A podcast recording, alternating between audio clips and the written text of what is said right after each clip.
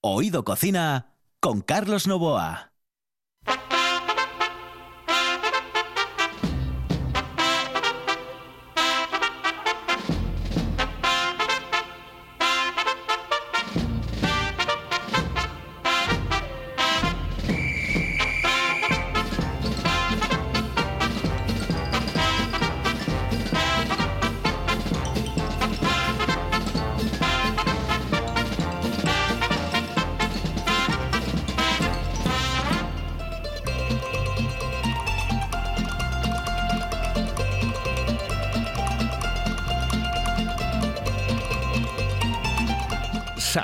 Amigos, muy buenas noches o muy buenos días. Ya saben ustedes que nos pueden escuchar a partir de las 11 de la noche y a partir también de las 6 de la mañana.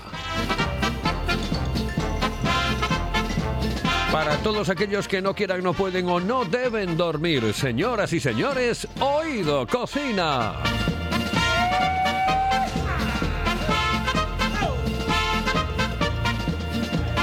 Y aquí está ya esta sintonía absolutamente popular. Nació como una especie de cachondeo y miren dónde está. Se quedó. Oído Cocina con su sintonía en RPA.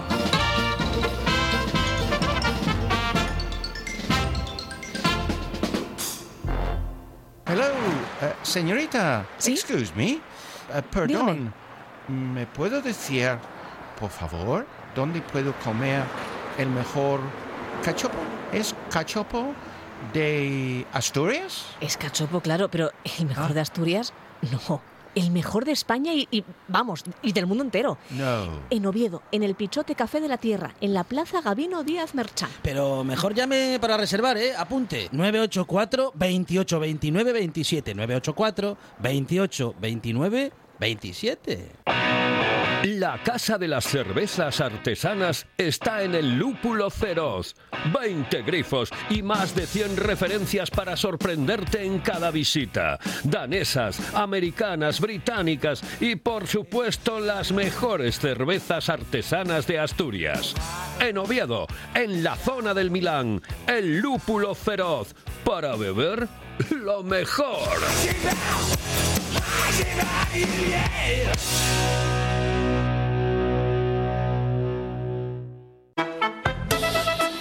Oído Cocina con Carlos Novoa.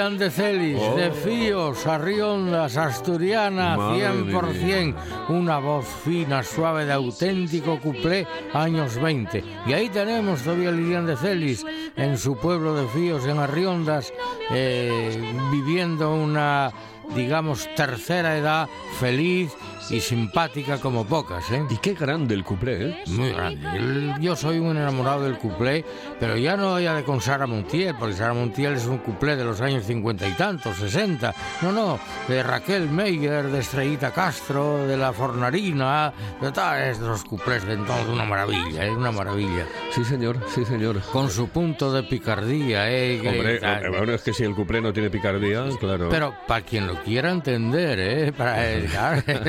Sí, que no es muy explícito. No, ¿eh? no, no, Va implícito no, dentro no, de la frase, va ahí como metido. Ah, La mujer que sale mala como la falsa moneda va siempre de mano en mano mi vida y el más tonto se la queda. Bueno,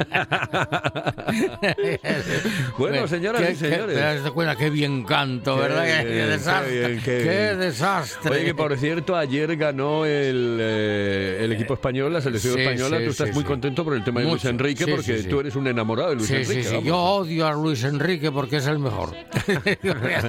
Que por cierto, he puesto una cosa en el Facebook eh, de, de una vaca. eh, Sí. Bueno, pues yo, para, hacer un poco de tontería, pues puse a bueno, alguien catando una vaca. Sí. eh, y dije, "Pu- pues sí, sí, sí, nos vamos a catar. Sí, bueno. sí, sí, a Qatar. Y tú tuviste que, como siempre, matizar. Cuidadín Matice. que la foto que puse no es de catar manual, No yemecer. no yemecer. Eh, Eso No es un ordeño mecánico, ¿no?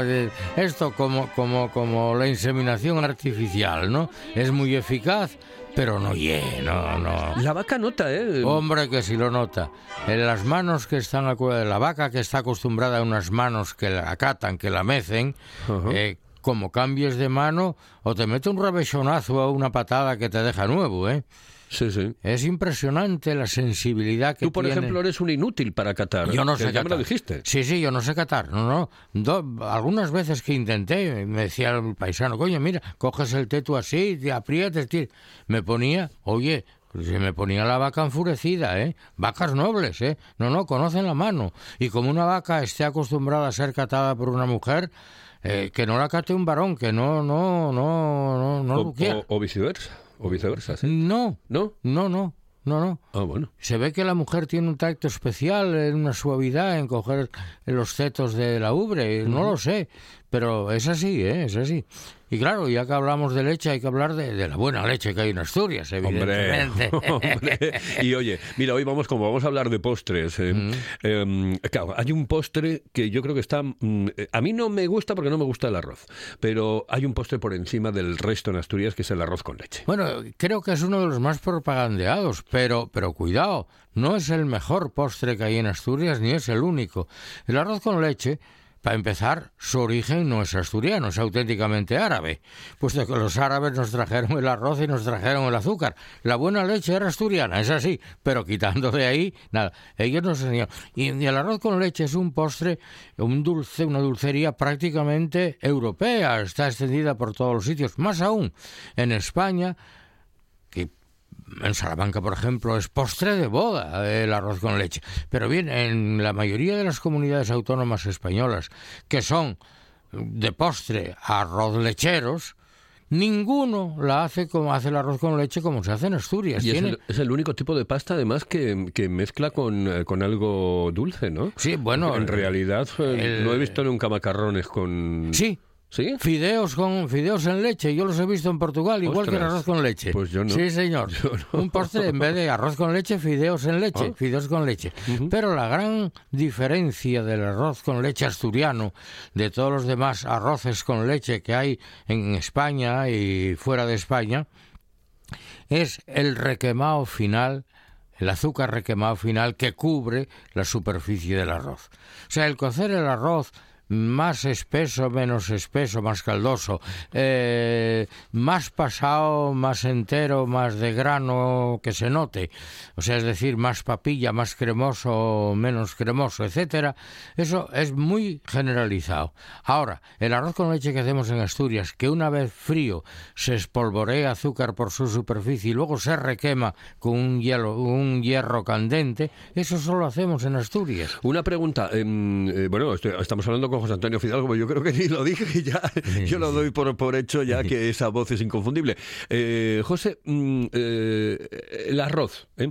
tipo de arroz para realizar el arroz con leche, siempre de, grano bomba? redondo. Eh, exactamente. Eh, sí, el arroz bomba, sí, el arroz de grano redondo. Es que a mí el otro me- No, no, no. no me gusta, no, no pero da. ni para eso ni para nada. No, no, a mí el arroz de grano largo sí me gusta. ¿Sí? Pero, sí, pero un arroz con lo que sea, ¿no?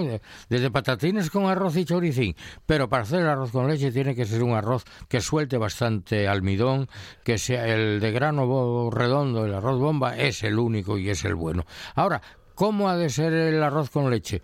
¿Que se note el grano o que quede muy cremoso? Pues eso va a gustos. A mí personalmente me gusta que se note el grano, que esté bien cocido, pero que, que se note el grano. Que no sea papilla, vaya, que no sea una crema, que también me gusta la crema, pero a mí me gusta el arroz, arroz, que se note el arroz ligeramente espeso, no demasiado caldoso, ¿verdad? Y requemado. Con un buen requemado, requemado de requemado. No con un espolvoreo de canela por arriba, no, no, no, no, no. La canela que cueza con el arroz ahí la, en rama, ¿no? Allí.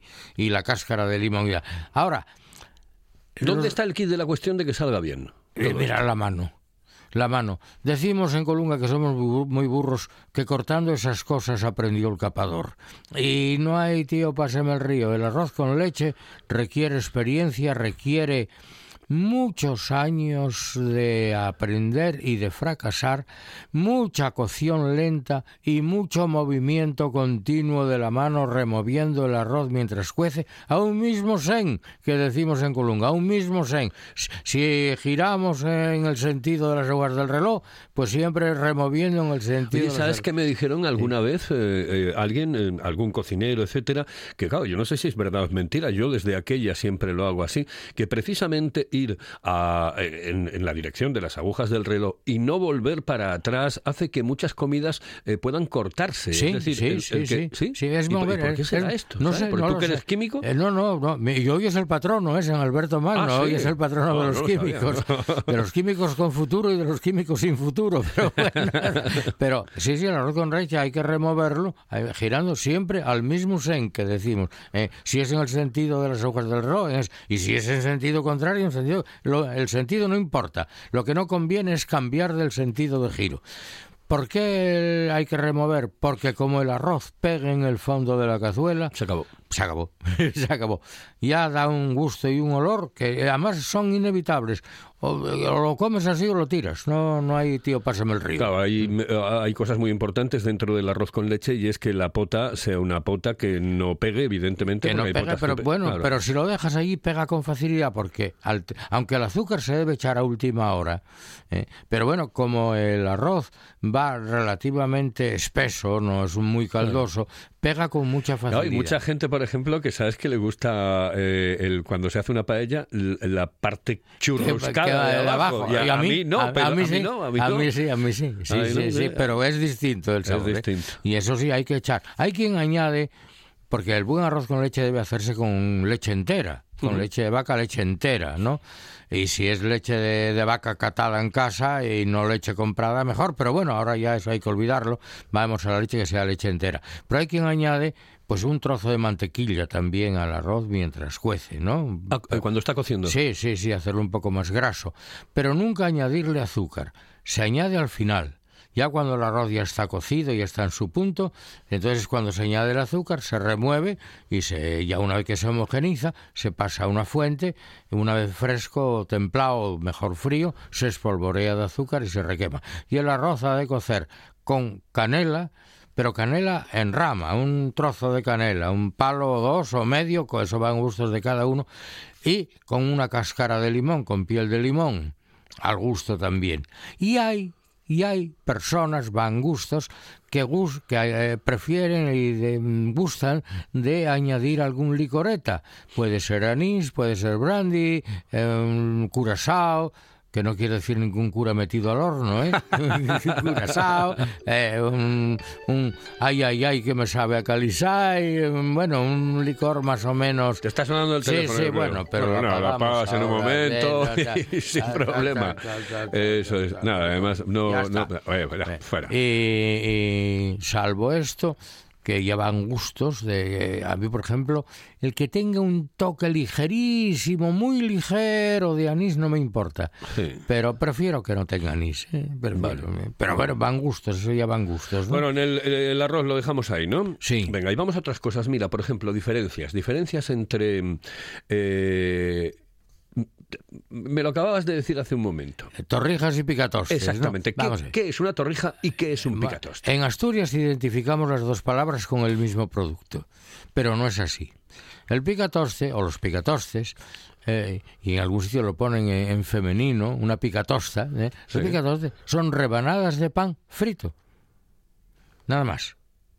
Ah, solamente eso. Solamente eso. Frito en aceite, claro. Sí, sí. O en, mantequilla, pero rebanada de pan frito. Y queda duro. Y entonces eso es lo que mojas en el chocolate, en el café, lo que quieras. Riquísimo, riquísimo. Es que son riquísimas. Puedes azucararlo un poco, ¿no? Una, Fríes la rebanada de pan y una vez churruscadina, eh, como los curruscos que echamos a la sopa, pero, en rebanada, sí, sí, pero en rebanada de pan.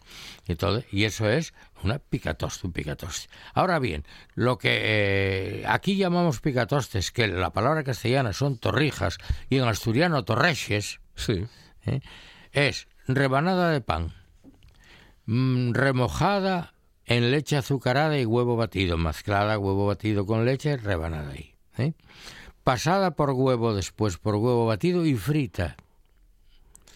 Y después de O sea, que frita... va dos veces con huevo, claro. Sí, en la le yo en la leche templada y con algún poco de azúcar, con un poco de azúcar, lo bato bien y una yema de huevo así. Y allí mojo las rebanadas de pan, cortadas un Eh, poco. Yema y clara, las dos cosas. Sí, sí, un huevo, un huevo. Ah, vale, vale, vale. Un huevo, sí, sí, ahí va batido, ¿eh? bien con la leche y azúcar. Y allí remojo las rebanadas de pan que han de ser más bien gruesas. Y cortadas al bies, en la barra de pan cortada al bies, ¿no? En diagonal. Sí, sí, sí, Bueno, sí. Bien remojadas. Las vuelvo a pasar por huevo batido y las frío. Y una vez fritas puestas en una bandeja, más bien honda, las baño con aquella leche y huevo que utilizamos y el azúcar y algo más de azúcar, formar un almíbar. Ah, y por supuesto, un buen bautismo asperges me domine de un vino oloroso, de un vino blanco fuerte, eh, o de un brandy. Yo me inclino por el vino oloroso, tipo Málaga Virgen, así, ¿no? O un vino blanco. Bien, hago un almíbar y baño las torrijas en ese almíbar. y Mm, qué queda- rico, Bueno, rico. un poco empalagosos, ¿verdad? Y de hipocalórico nada. Pero Sí, bien, sí, sí. oye, tampoco vamos a abusar. Eh, eh, Aquí también en, en Asturias se utiliza mucho la torrija para definir al tipo que está un poco para allá o que ha bebido mm, eh, bastante. ¿sabes? Vaya torrija que tienes Vaya encima. ¿no? torrija que torrija tienes, sí, sí, sí. encima, la verdad. otro lo Oye, me, dice- me dice Juan Saiz eh, que mm, hay una tortilla mm, dulce. Sí, sí, sí, sí. Tortilla de pan dulce, sí. Eh, yo la comí mucho de niño, ¿no? Ahí en mi pueblo hacía, en Colunga, en San Juan de Uz. Que viene a, ser también cercano a la torrija. No, sí, no. Vamos a ver. Remojas miga de pan en leche azucarada, caliente. La remojas bien, bien, bien, que quede bien empapada, pero no demasiado líquida, es decir, que quede, eh, bueno, eh, compacta. Sí. Entonces bates huevo eh, y lo mezclas con el- la miga de pan empapada en el azúcar, en la leche azucarada y cuajas la tortilla como si fuera o bien en plan tortilla francesa o en plan tortilla de patata, en plan redonda. ¿no? Ahora eso sí, luego la espolvoreas de azúcar y un poco de ron y le metes cerilla. ¡Buah! y Es, riquísimo. Uy, qué rico, qué rico. Eso que vaya, o sea, eh, ah, sobre todo si la, si la sirves con la luz semiapagada o apagada Sí. y ver el ron ardiendo en la tortilla, es una maravilla. Ay, qué maravilla, qué maravilla. Sí, sí, sí. sí, bueno, sí. más postres, algún postre más Hombre, que tenemos, por ahí, cantidad de ¿no? postres históricos aquí, como hemos hablado, como son, por ejemplo, los carajitos del profesor. Hombre, ¿verdad? hombre, de Eh, infiesto. de- no, No, de infiesto, santo no, no, no, cielo, espera, de espera. salas, de, salas, de salas, madre mía, es verdad, es que, verdad. eh, que precisamente, la palabra carajito, eh, como dulcería, ya se utilizaba en el Madrid del siglo XIX, ¿eh? o sea que no es de ahora. Y la palabra carajo eh, Bueno, es muy es antigua. antiguo. Es muy antigua. En el cancionero de, de Alfonso de Baena, que estamos hablando del siglo XIV, en uno de los poemas de Antonio, de este, de Álvarez de Villasandino, donde se dice aquello, Señora, pues que no puedo abrevar el mi carajo en ese vuestro lavajo por domar el mi denuedo. Y no digo otro poema porque es un poco más fuerte. Bien, pero eh, la palabra carajo en definitiva viene del latín caraculum, que significa palo, palo duro, palo enhiesto, palo duro, palo duro. Y por metáfora formal se asoció a lo que se asocia. Bien. Entonces, en Madrid inventaron los carajitos, que eran unos almendrados en forma alargada. Sí. ¿eh? Bien. Y esto ya estoy hablando del siglo XIX. Pero sin embargo ya no son así. No, Ahora- ahora entonces, ¿qué sucedió? de- En 1918, don José Fernández, llamado Pepín, el profesor, que era músico, en Salas, era- él estaba en la banda de Pravia, pero luego en Salas, abrió una casa de comidas en Salas que se llamaba la, la Casa del Profesor. Y de ahí le traían una especie de almendraos, pero hechos con avellana, que hacían por la zona de Belmonte de Miranda y los llamaban macarrones. Calla. Porque macarrón en francés significa almendrado. Les llamaban macarrones, eran macarrones de avellana. Y los empezó a vender, él se los abastecía de estos eh, gentes que lo hacían en Belmonte y, lo- y los servía allí a la clientela. Había mucho emigrante. Y la palabra carajo en la emigración es muy frecuente. ¿Qué carajo me cuentas? Dime un carajo, desde un carajo. Ponme un carajito de esos, hombre. pon un- dame un café con unos carajos de esos. Y Pepín Fernández, que era un ilustrado y un espabilado, dijo, ¿qué? Almendraos, macarrones, carajitos, carajitos del profesor. Y ese nombre lo siguió manteniendo su hijo Falín, que quiso patentarlo, y está patentado, y en el, en el gobierno del general entonces se lo prohibieron.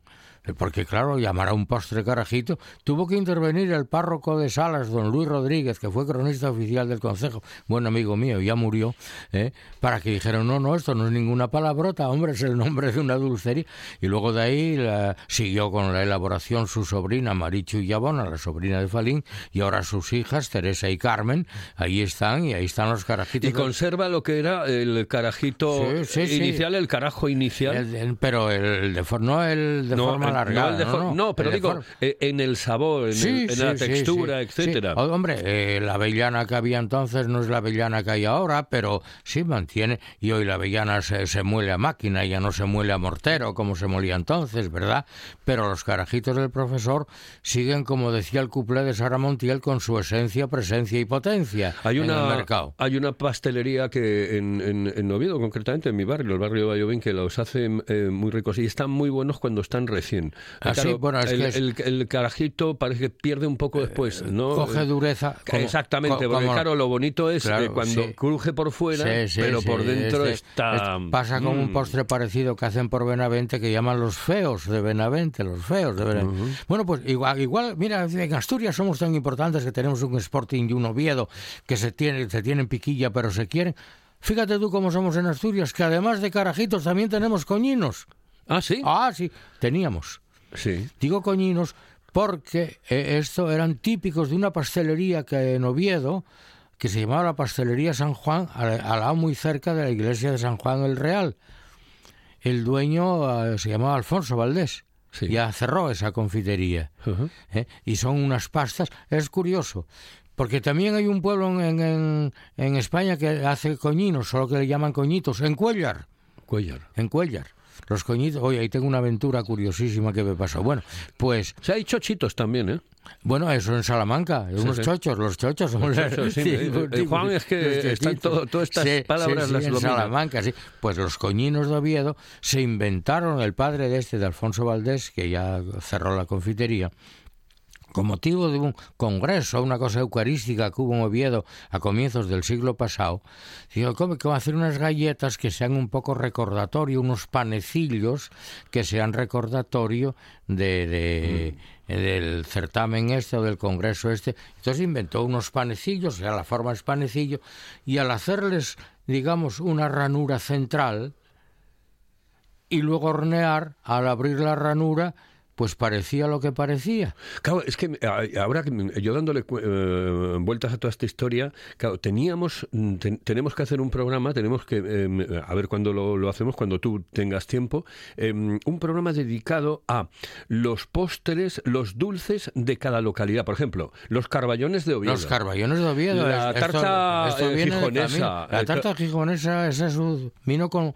el invento de la fe. Igual que la, la charlota de Gijón. La fe, la confitería. Sí, sí. que ahora, por cierto, creo que Eh, se eh, de volvió a reinaugurar eh, con... con, en combinación con otra confitería, con Balbona, me parece. Sí, sí, sí. Bueno, o- o, eh, como pueden ser, ¿qué te voy a decir? La charlota gijonesa de, de unos alemanes de En que- Llanes me parece que también hay otro mm, en, postre. en Llanes tienen los buñuelos, Los buñuelos. y en Llanes se inventaron las corbatas que ahora son Ah, pues típicas de de Unquera, Unquera, ¿no? sí, sí, pero fue de un, un, un aprendiz de confitero en el Obrador. Pues ese programa, Eh, ese programa no nos lo podemos Sí, perder. sí, O sea, bueno. tenemos que hacer un programa eh, que, que hable de esto. Vamos a ir con un par de consejos y volvemos porque estamos con José Antonio Fidalgo hablando de postres asturianos, pero claro, ahora se me ocurre ese programa, programón, hablando de eh, los postres de cada una de las localidades, los más conocidos, evidentemente, porque si no podríamos eternizarnos y hacer Pues mira, única y exclusivamente 78, eso. 78 son con- consejos,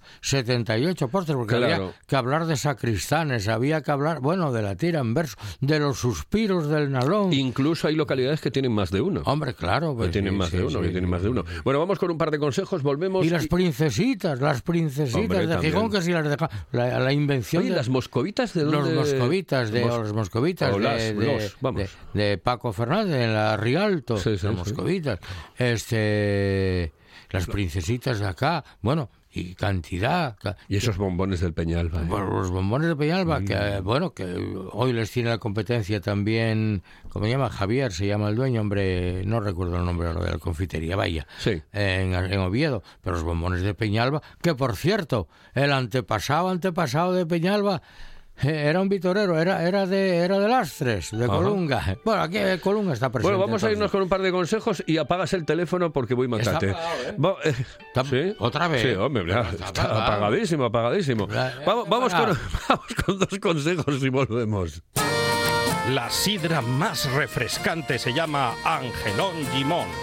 Con la calidad de viuda de Angelón llega la primera sidra con zumo de limón, naranja y lima. Sorprendente, divertida, refrescante. La dulzura de la manzana, la frescura del limón. En bares y también en nuestra tienda online. Necesites Branu. Gózalo con Angelón Gimón.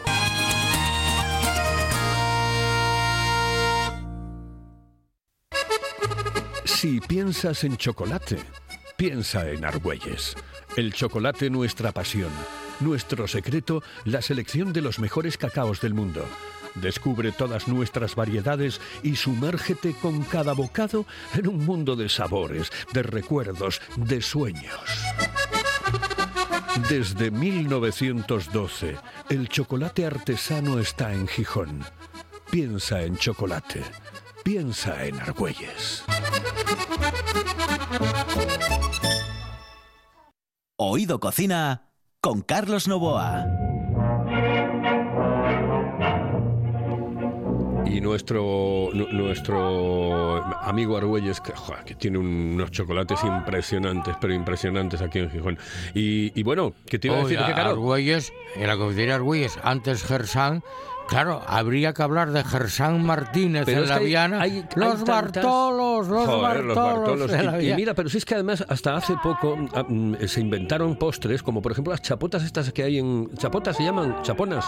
Chaponas, chaponas. Ah, bueno, sí, sí, Aquí en, sí. en Gijón, Sí. las leticias, Las leticias, leticias bueno, eso de, un invento de Ataulfo de Valdés. Ataulfo, que luego no sé si eh, la confitería Las Vegas en Riva de Sella. Sí, lo, lleva, pero bueno, la- el- mm, yo no tengo ninguna discusión Yo porque tampoco. recuerdo perfectamente que además Sí. le enviaron las cajas a Sí, fue sí. Ataulfo Valdés, exdirectivo del Real Oviedo, un hombre al que confundían, no sé si lo sabes, un día eh, te- tenemos que contar cosas de esas. Mm. Eh, eh, a Ataulfo Valdés lo confundían con Alfredo Landa. Porque tiene un parecido Ay, bueno, increíble le a bien, Alfredo, sí, a sí, Alfredo sí. Landa. Y lo confundían. Llegó a firmar autógrafos en, un. Viajando con el Oviedo. vi- eh, llegó a firmar autógrafos en un, en un eh, aeropuerto. Pues, eh, pues, este Ataulfo Valdés es pariente muy directo de la confitería Argüelles de los Gersán. Sí, sí, sí, Sí. sí. ¿eh? Pues eh, Ataulfo Valdés Y fíjate fue el que inventó las sí, Leticias. Cuando cogió la confitería Asturias en la calle Covadonga, Covadonga o Cabeda, Covadonga. ¿no? Covadonga, Covadonga.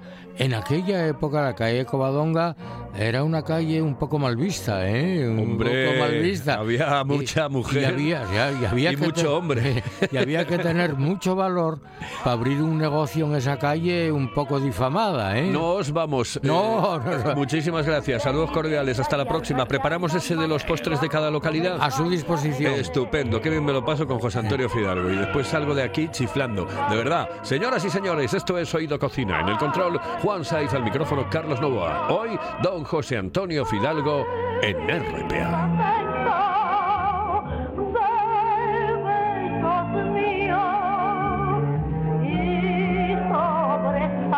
como de rocío.